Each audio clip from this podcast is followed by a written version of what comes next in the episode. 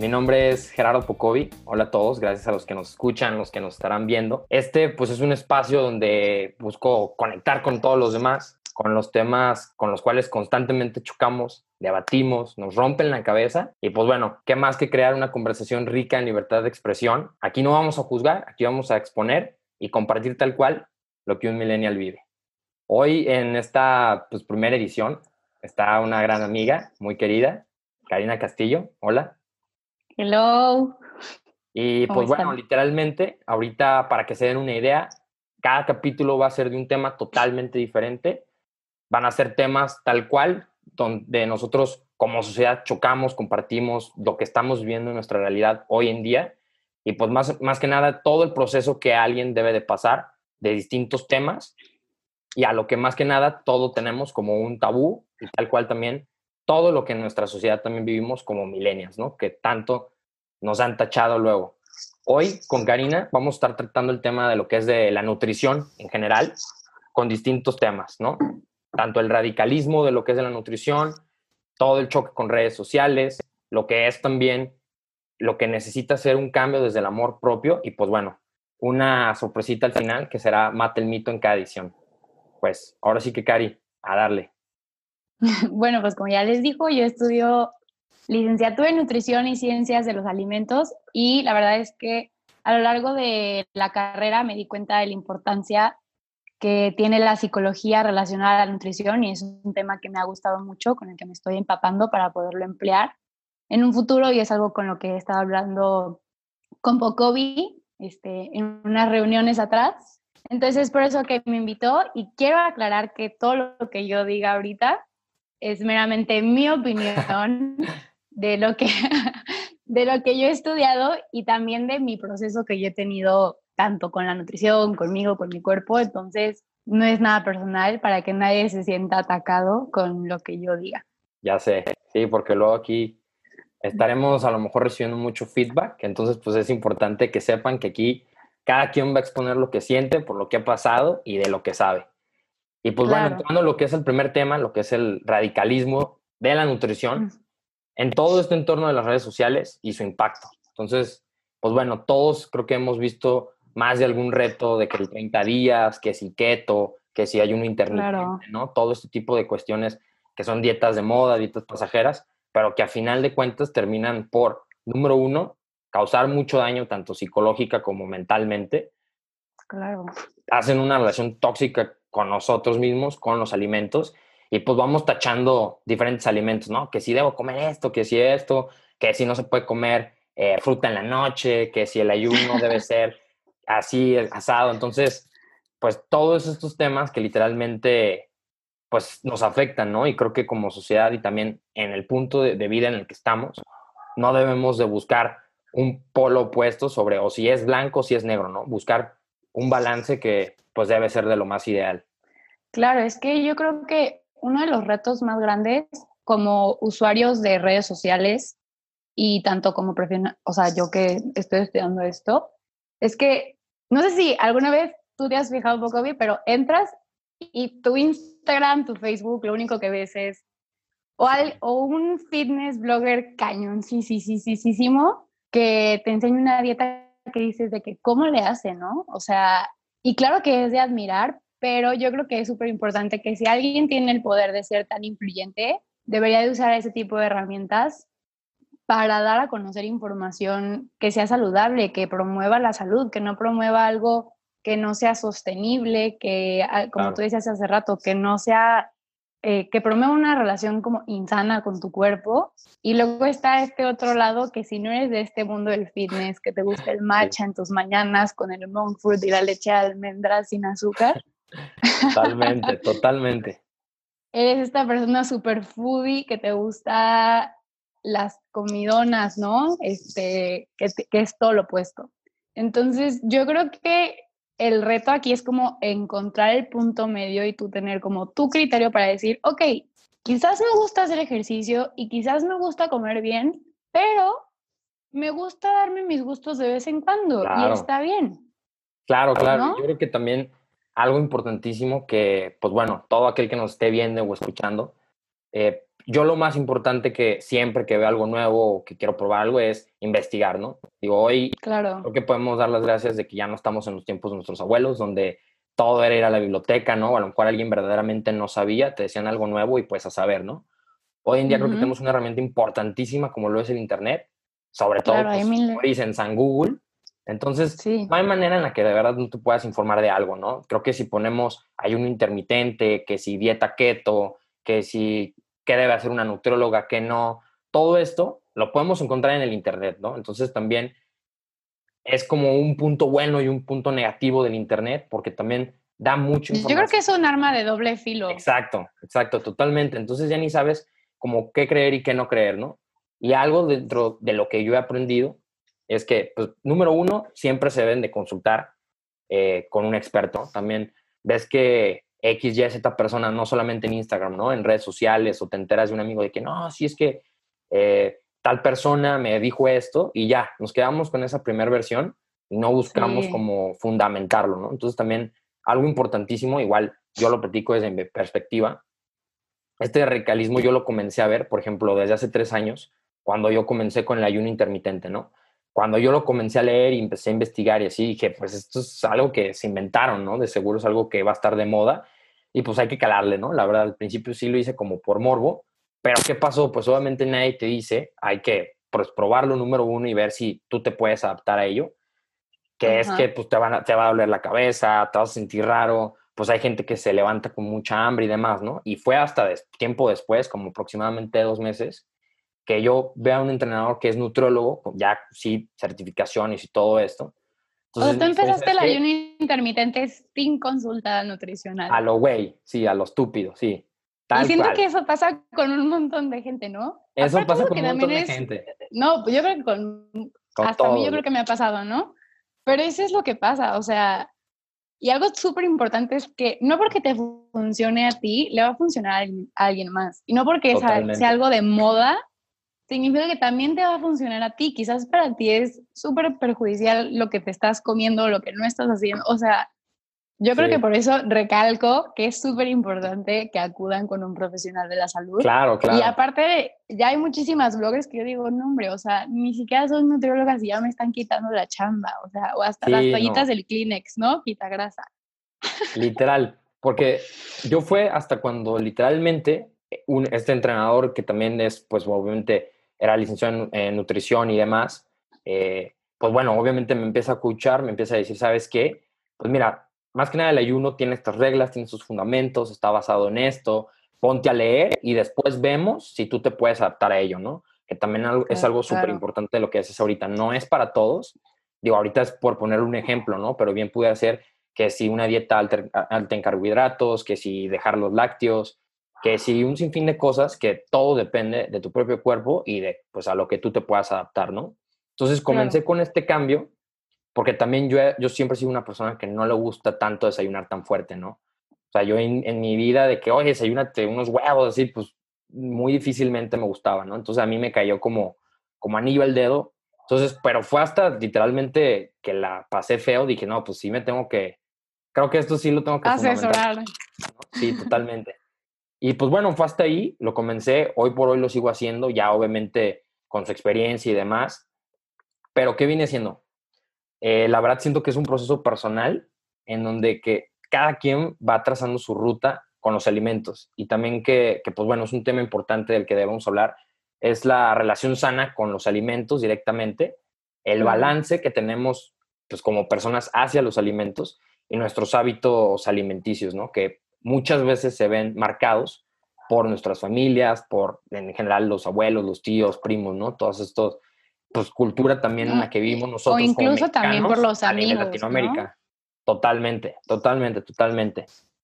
Yo creo que esta parte de generar, o sea, la relación con la comida, generar hábitos y todo esto que hablas, en lo personal, a mí me ha costado muchísimo trabajo, ¿no? O sea, antes de que yo entrara a la licenciatura, yo me acuerdo que me la viví en dietas. O sea, yo decía que, ¿cómo es posible que pueda vivir en dietas todo el tiempo? O sea, ¿no? Si no era por el ballet y porque tenía, no sé, una presentación y, a todas nos querían ver, era de Inga que me toca la cama, ¿no? O sea, y decía, ¿cómo es posible que alguien pueda vivir en dietas todo el tiempo? O sea, yo no puedo. ¿no? O sea, ¿por, ¿por qué no mejor aprender a comer? ¿Por qué no? Y me acuerdo que de la última vez que fui con un nutriólogo, le dije, es que ya no quiero que me des una dieta. Quiero que, quiero que me enseñes a comer. O sea, quiero que me digas que sí y yo solita ir calando mi cuerpo y ver qué me cae bien y qué, y qué no. Y a lo mejor en, en, ese proceso, no sé, no me voy a sentir bien o, o, o no, no, sé, no quiero usar la palabra pecar porque no me gusta, pero quiero que me enseñes a comer, o sea, tal cual. Pero eso es lo malo, o sea, la gente no llega, no es súper raro que alguien te llegue a una consulta y te diga, la verdad es que quiero aprender a comer, o sea, no. No, no. Y está bien porque... Todo el mundo va a buscar bajar de peso o algo así, ¿no? No, no, y creo que también es importante que ese fue mi proceso, ¿no? O sea, que yo dije, ya no puedo con más dietas, quiero aprender a comer, porque aparte era muy fácil para mí, ay, bueno, ya no estoy a dieta, ya no tengo presentación o ya no tengo X objetivo, entonces ya, ¿no? Empezaba a comer súper mal, me sentía mal, tenía problemas hormonales, o sea, fue todo un rollo. entonces, sí, no, entonces yo creo que es súper importante que cuando tienes una persona enfrente que está buscando un objetivo, entender que pues en una entrevista de nutrición lo conoces que 45 minutos. A lo mucho, ¿no? Me imagino. A lo mucho. La primera consulta porque es cuando le haces toda la entrevista, todo el rollo le enseñas más o menos qué onda, pero tú no conoces todo el background que hay detrás de su relación con la comida. No sabes cuáles son sus hábitos y eso lo vas conociendo ya después, si el, si el paciente o el cliente sigue yendo, o sea, y en esos 45 minutos no entiendes mucho. Tú es, a veces es muy fácil nada más, bueno, entonces te tocan 1500 calorías, tantas porciones de esto, tantas porciones del otro, y tu menú, y pues que te vaya bien, ¿no? O sea, no. Sí. No, y que sobre todo también siento que no mucha gente entiende lo que es el tema tanto de las calorías o que si carbohidratos, proteínas, grasas, ¿no? Creo que también hay muchos alimentos que están eh, eh, como se diga, ¿no? COVID, este, ¿verdad? COVID, ya, ¿no? Eh, no, pero sí, literalmente hay alimentos creo que también tenemos como tachados, ¿no? A mí me pasó, pues, sí, súper tachado en mi familia teníamos echado cero Nutella, cero como azúcares, cero grasas y así como súper de cuidarnos. Entonces, ya en unas vacaciones, yo me voy con eh, primos a Cancún y literalmente fueron tres semanas de estar una tragadera enorme de todo el día, galletas Oreo, banderillas, pan con Nutella, pizza, pasta, o sea, un atasque marraneo 24/7 y pues claro que regresé con 12 kilos de más. Entonces, te encuentras a un Gerardo Pucovi de cuarto y primaria pesando 56 kilos, o sea, siendo el güey de la generación más gordo, más obeso, que literalmente voltean conmigo y a este lo metieron como palomita al microondas, ¿no? Literalmente agarró y tronó. y como persona no te das cuenta, porque tú dices, pues qué, pues, claro. un poquito más que tu tono, no te das cuenta, ¿no? Pero realmente siento que hasta que de verdad dices, chin, como que sí se me pasó la mano, pues ya comienzas a ver que, pues bueno, no está mal comerte un pan con Nutella, que si X, Y, Z cosa, ¿no? Que con crema cacahuate, lo que sea, sino simplemente tener en cuenta que lo que vas a comer, al final de cuentas también será como la gasolina, ¿no? Lo que le das a tu cuerpo para poder funcionar. Entonces, también hay mucha gente, creo que deja de comer bien por este reto famoso, no sé, de 30 días y que me voy a poner súper bueno, súper mamey, este, y que pues vas a querer bajar tanto de peso, grasa, lo que sea, y que a final de cuentas, después de este proceso de 30 días, pues sí, a lo mejor te pones súper mamey, súper rayado, ¿no? Pero pues, ¿qué está pasando o qué se suele ver con todas estas personas que se meten a estos cambios, ¿no? Prácticamente yo pudiera decir de las personas que conozco que lo han hecho, que el 10% se queda uno con buenos hábitos y que de verdad lo va a adaptar a su estilo de vida. Estoy o sea, de todos los que conozco, el 90% que se meten a un reto así es porque pues quisieron, porque se animaron, a lo mejor alguien se los está pagando como para motivarlo, quién sabe, ¿no? Pero de verdad no quiere, a lo mejor no quiere hacerlo, dice por, por 30 días y con esto ya me puse mamey una vez y ya con eso me doy mis permisos, ¿no? Que también es, creo que parte de la relación que no es sana con los alimentos, como... Pero aparte yo creo que... Por querer comer un pan con Nutella, sino hacer ejercicio porque te gusta, ¿no? y te vas a comer un pan con Nutella porque te gusta. Pero también otra parte súper importante volviendo a tocar el tema del radicalismo, no necesariamente un cuerpo fit o un cuerpo delgado significa que está sano. Sí. También siento que, bueno, también eso que lo platicamos otro día, eh, pues esta palabra, ¿no? Ya para todo se usa el fit, el fitness. Claro. Entonces, el hockey fit, el brownie Exactamente. la galleta fit, o sea, un brownie es un brownie, un hot cake es un, hot cake. Que le pongas ingredientes a lo mejor de mayor o menor calidad, o que te nutran o te nutran menos, no deja de ser un pan, no deja de ser un hot cake, o no deja de ser una, unas papas, no sé, lo que sea. Claro. Pero sí, esa, esa palabra fit a mí me tiene impresionada. Yo, es que no, porque luego aparte la gente piensa, también es un chorro de mercadotecnia, piensan que porque es fit Ah, totalmente, Dicen, vénganos tu reino con permiso, quítate ahí que ahí te voy y se, no sé, se, dan como, sí, se permiten tal cual comerse lo que no se comen porque es una desesperación. Porque, bueno, como es fit, entonces sí puedo. entonces yo creo que más bien es quitarle esa connotación como negativa a la comida. Lo que es bueno y lo que es malo. Es como, hay que aprender a tal cual, a comer, hay que aprender lo que nos cae bien, lo que no nos cae bien y ser permisivos porque yo me acuerdo que cuando te platicaba que estaba en estas dietas, para mí el cheat meal era nombre, o sea... Ah, sí. Atáscate, lo, lo, espera, lo esperaba con tantas ansias, pero ya era tanta, tanta mi emoción y tanta mi desesperación por llegar a ese día que después ni lo disfrutaba y me daba un remordimiento espantoso.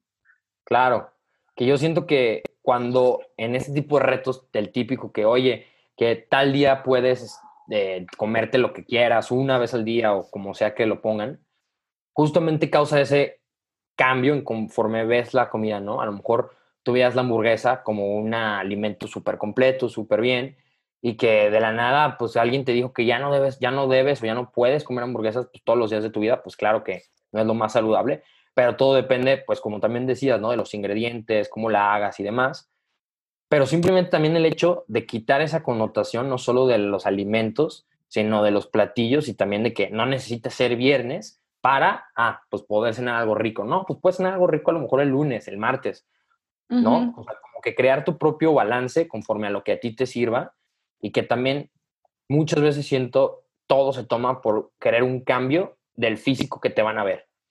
Todo este tema siento que también, bueno, yo he sentido que desde que tuvieron auge las redes sociales, estamos hablando Instagram, Twitter, Facebook y demás, que pudiera ser social cañona. para acá. Exacto, todo mundo tiene una pantalla, todo mundo tiene un teléfono, un dispositivo móvil con el cual te puede juzgar. Entonces, ya no eres XYZ que te escondías, no, o sea, ya todo el mundo te puede publicar, todo el mundo te puede enseñar, todo el mundo te puede ver, todo el mundo se puede exponer a que oye, ¿sabes qué? Ay, no, se quitó la playera en tal fiesta y, uy, no, de que, o sea, barbaridad, ¿no? O sea, causar, causar sensación, para a lo mejor solamente un físico, ¿no? Y cuando a lo mejor una muy buena impresión no tendría que ver nada con el físico, ¿no? Sino literalmente una buena conversación o lo que sea por estar entre amigos, ¿no? Que también creo que es algo también importante de, decirlo, que también parte de la cultura mexicana no nos damos cuenta que socializamos con comida socializamos con bebidas alcohólicas. Que no, la abuelita, típico que vas a la casa. Sí. Vas a la casa de la abuelita y ya, o sea, y aparte, si no te comes el plato de la abuelita es una falta de respeto, ¿no? Sí, sí, sí. Y te lo comes completo. O sea, aquí no hay a dónde correr. Y, sabes, hablando ahorita de eso de la dieta y de la cultura mexicana, yo creo que lo que muchas veces la gente le tiene miedo como a crear un plan de alimentación o, o crearse como en ese proceso, es que a veces son tan restrictivas que las personas, o sea, incluyéndome, yo alguna vez también tuve miedo de decir, híjole, es que voy a ir con mis amigas a cenar y ¿qué voy a cenar? O sea, nada de lo que hay ahí puedo cenar. Sí. Y que te van a decir, ay, estás haciendo dieta, ay, Cari, no sé qué. Y hasta es como un, entre un autosabotaje y entre una presión de, ay, qué flojera que estás a dieta, ¿no? O sea, entonces ya por quedar bien dices de que, bueno, pues está bien. O sea, no, creo que es lo que te decía, hay, que, hay que aceptar que cada persona tiene un proceso y para mí algo súper importante es que una dieta tiene que ser obviamente balanceada, todo lo que ya sabemos que tiene que ser una dieta, bueno, los que no sepan obviamente balanceada, adaptada para ti, para tus necesidades, si tienes alguna enfermedad en específico, pero aparte, tiene que ser una dieta que te permita sociabilizar. Claro, claro, ¿no? Yo literalmente... Pues, y que sea sostenible. Nos ha, pasado, nos ha pasado que dices, ¿sabes qué? Le quiero bajar, no sé, ya no quiero estar tomando tanto, ¿no? Entre el fin de semana, o ¿sabes qué? A lo mejor sí quiero ponerme las pilas con el ejercicio, ¿sabes qué? Pues en mi dieta con el nutriólogo, en, bueno, en el régimen alimenticio, como se le quiera decir, pues bueno, a lo mejor te, te prohibieron o te dicen, ¿sabes qué? Pues este tiempo a lo mejor bájale poquito al pan, bájale poquito a las tortillas o lo que sea. Entonces, como que también, y yo incluyéndome, creo que también hemos sido de, que, de ambas partes, ¿no? Como el que quiera cuidarse un poquito, pero también el que, ay, qué hueva, güey, andas a dieta, ay, ay, échate otro, de que, ¿cómo? Tampoco. Entonces, como que también dejar ser un poquito, ¿no? Que yo creo que también nos falta como... Dejar ser a la gente, ¿no? Dejar ser y también empatizar un poquito con los cambios que alguien quiera hacer, ¿no?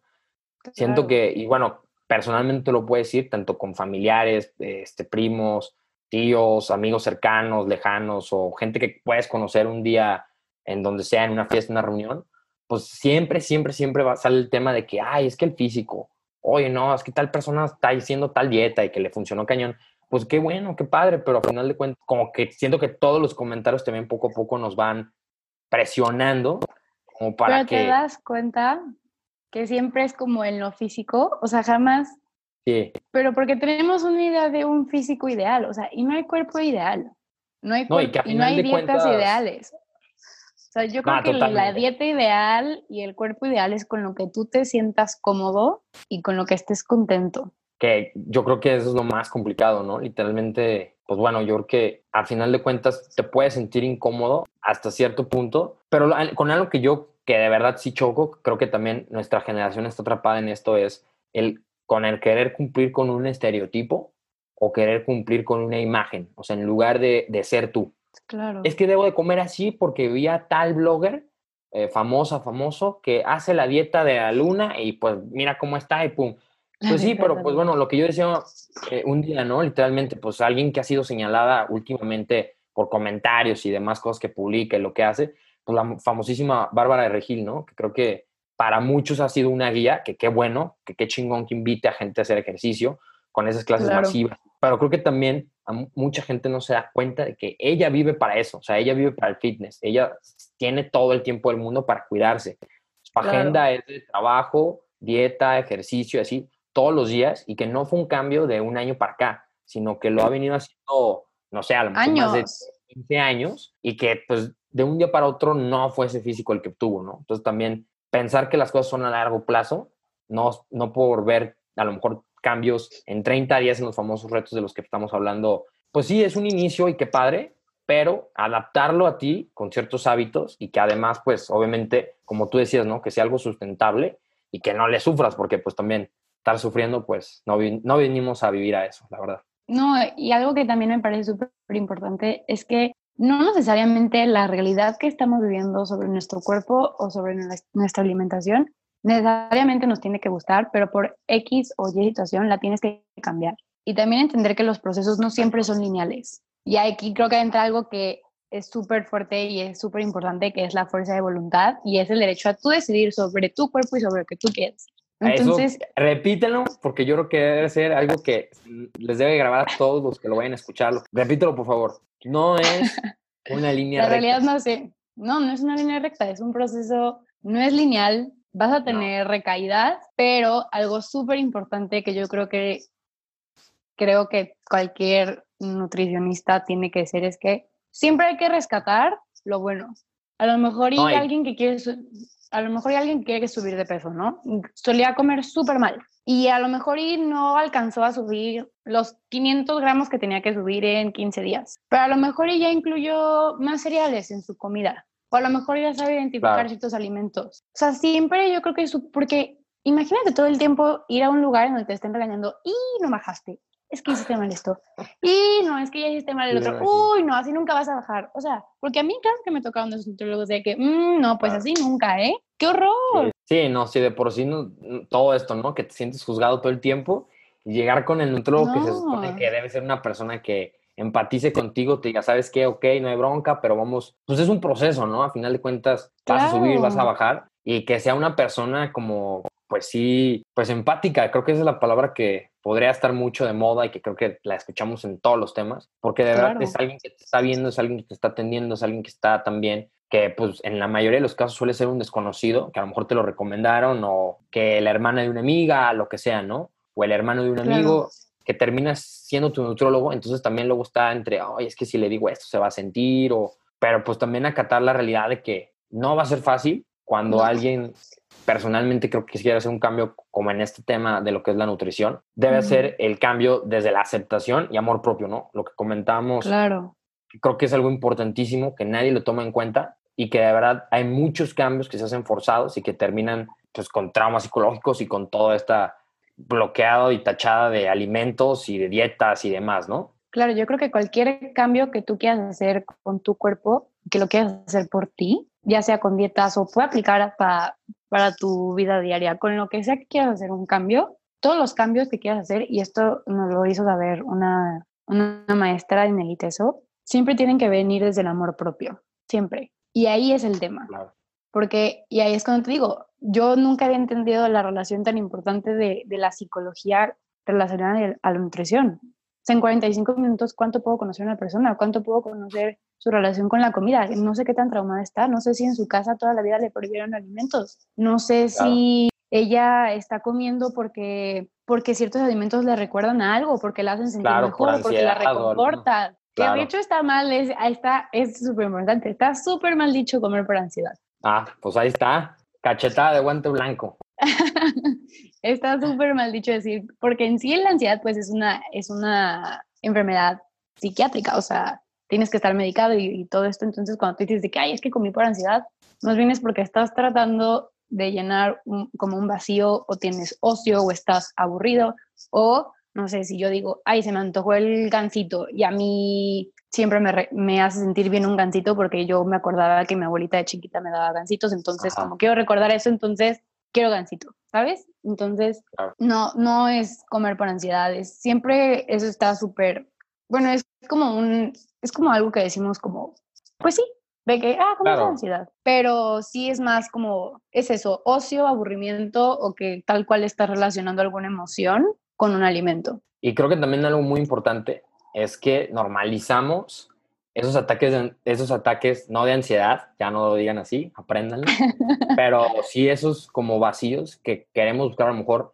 pues hasta que te los enseñan en las películas, ¿no? De que la película más triste que a alguien le rompió en el corazón y ahí lo ves, de vainilla, de nieve, de chocolate, que si el pastel, todos ese tipo de cosas y que al final de cuentas termina peor la escena, ¿no? Termina llorando. Entonces, claro. No, y capaz que si tú estás triste hasta se te quita el hambre y lo que no quieres es comer, ¿no? Y es otro tipo de situación y es otro tipo de proceso. Totalmente, totalmente. Y la verdad es que siento que también hoy en día, y digo, lo, lo digo abiertamente, tanto hombres como mujeres, siento que el cambio ha sido, te digo, por querer cumplir ese como estereotipo de imagen, porque sabemos que también como ya vivimos en una sociedad en la que somos más redes sociales que personas. Esa es una realidad. Y más ahorita, cruzando una pandemia donde todos trabajamos, o la gran mayoría se trabaja desde casa, online, eh, pues todo, todo es mediante una plataforma de conectividad para, pues literalmente acercarnos con los demás. Entonces, pues es lo que le vas a enseñar al público, ¿no? Lo que decían también, claro. que Instagram tiene varios estudios que dicen que tú viendo el Instagram de una persona puedes ver sus más grandes miedos y traumas por lo que publica, porque literalmente es un reflejo de lo que no tienes o de lo que quieres tener. Ojo, no digo que aplique para todos, pero es un trip que pocas veces lo podemos relacionar con la comida, porque muchas personas, tanto que si en el mundo del cuidado, del amor propio, eh, tanto hombres como mujeres, creo que también es importante decirlo, no hay que seguir alimentando este, este idealismo, esta, pues sí, forma de ver el cuerpo de que, ah, pues tengo que cumplir esto porque sé que me van a ver, ¿no? Al final de cuentas, no. Pues, no es el objetivo, ¿no? Y que eso termina siendo, y, y, bueno, repercutiendo con cosas como obesidad, diabetes, ¿no? Distintas enfermedades, no, solamente que también... se pueden detectar físicamente, sino mentalmente, ¿no? Que eso también es, pues, súper importante, ¿no? Sí, aparte también la verdad es que, por ejemplo, gente, no sé, ahorita a lo mejor nosotros tenemos que 24, año. Pero imagínate los adolescentes o pubertos que tienen acceso a toda esa información y que no tienen como esta capacidad de todavía diferenciar entre lo que es bueno o es malo o si me sirve o no me sirve. Entonces, por eso vuelvo a recalcar que cualquier persona que tenga acceso o que sea una persona influyente dentro de las redes sociales, tenga muchísimo cuidado con la información que difunde. Y que sobre todo, y digo eso, creo que tú también lo puedes fundamentar perfectamente, creo que en la carrera de nutrición, tanto muchas como muchos, eh, pues tienen ese como, pues ese como sentimiento encontrado, ¿no? Porque hay muchas personas que mediante redes sociales ya se sueltan dando tips, ya se sueltan dando eh, workouts, que digo que está bien, ¿no? Yo creo que siempre es importante y por eso es uno de los objetivos de este proyecto, el compartir información que le sirva a la gente, que lo escuche y que tome lo mejor que quiera. No significa que es una verdad absoluta, pero sí creo que es muy efectivo el que alguien que no tiene unos estudios, como en tu caso, pues literalmente tú lo fundamentes con conocimiento, con algo que estás estudiando, la prácticamente ya graduada, pero sí gente que hace un, un diplomado, no sé, de un par de horas, lo que sea, sí que padre, pero no es lo mismo. no es lo mismo, no es lo mismo. Y la verdad, este, claro. pues creo que sí afecta muchísimo el entorno, que era lo que platicábamos, pues el impacto que causa, ¿no? Toda esta malinformación, porque viene de un medio del querer ser una imagen. Claro, pero ahorita también, bueno, yo creo que ya es dependiendo de la información que busques, pero por ejemplo, ahorita también ya hay muchísimas eh, páginas que al contrario, ¿no? O sea, promueven la autoaceptación, el amor propio, relación con la comida, eh, hay nutricionistas incluyentes, y eso se me hace padrísimo, porque ya, es, ya le estás dando otro giro a la nutrición y que no, no necesariamente tienes que ser una persona súper delgada para ser aceptada, o sea, no. Todos tenemos cuerpos, todos tenemos cuerpos diferentes, todos tenemos genética diferente, y un IMC no te dice nada. A ver, para los que no sepan qué es IMC, yo sí sé, pero los que escuchen o vean tal vez no saben qué sea. Entonces. es el índice de masa corporal y es. Para que lo apunten, tu, tu estatura eh, y tu kilogramo. O sea, bueno, es una fórmula, pero al final es tal cual. Te dice si estás en un rango normal, sobrepeso u obesidad. Pero yo creo, o sea, o por ejemplo, yo por lo menos en sí en mis consultas ya no lo uso porque se me hace un término que ya está quedando un poco obsoleto porque no está tomando en cuenta eh, tu masa muscular, tu, este... Claro, otras variantes.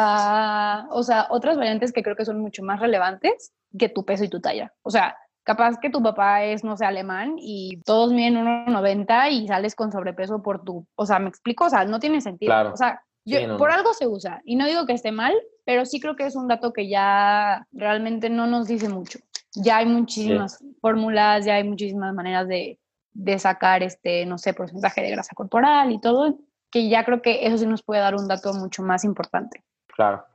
Y pues bueno, literalmente para cerrar, lo que será una constante en cada capítulo que podrán estar tanto los que nos estén viendo o escuchando, va a ser la sección de Mata el mito.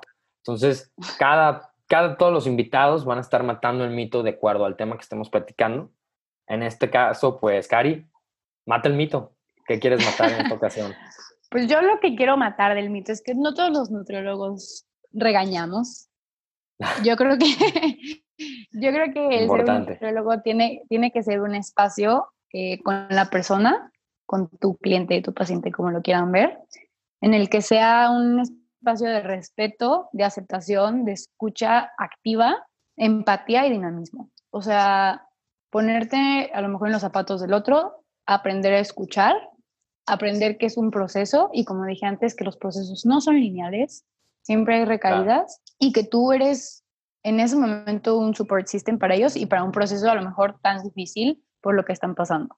Y a lo mejor y no es un proceso difícil, a lo mejor y nada más que aprender a comer, pero tienes que aprender a escuchar y tienes que aprender a, estar ahí y, y, está todo lo que esté en sus manos para que esa persona se sienta en un lugar seguro y no, y no en un lugar en el que se sienta juzgado. Claro. Pues bueno, ahí lo tienen. Mito matado. Eh, pues ahora sí que nada más agradecimientos, Cari, personalmente, gracias por aceptar. Estaremos aquí con más ediciones, con más capítulos, más información. Y pues recuerden que aquí no se juzga, aquí vamos a exponer y compartir tal cual lo que un millennial vive. Hasta la próxima, gracias.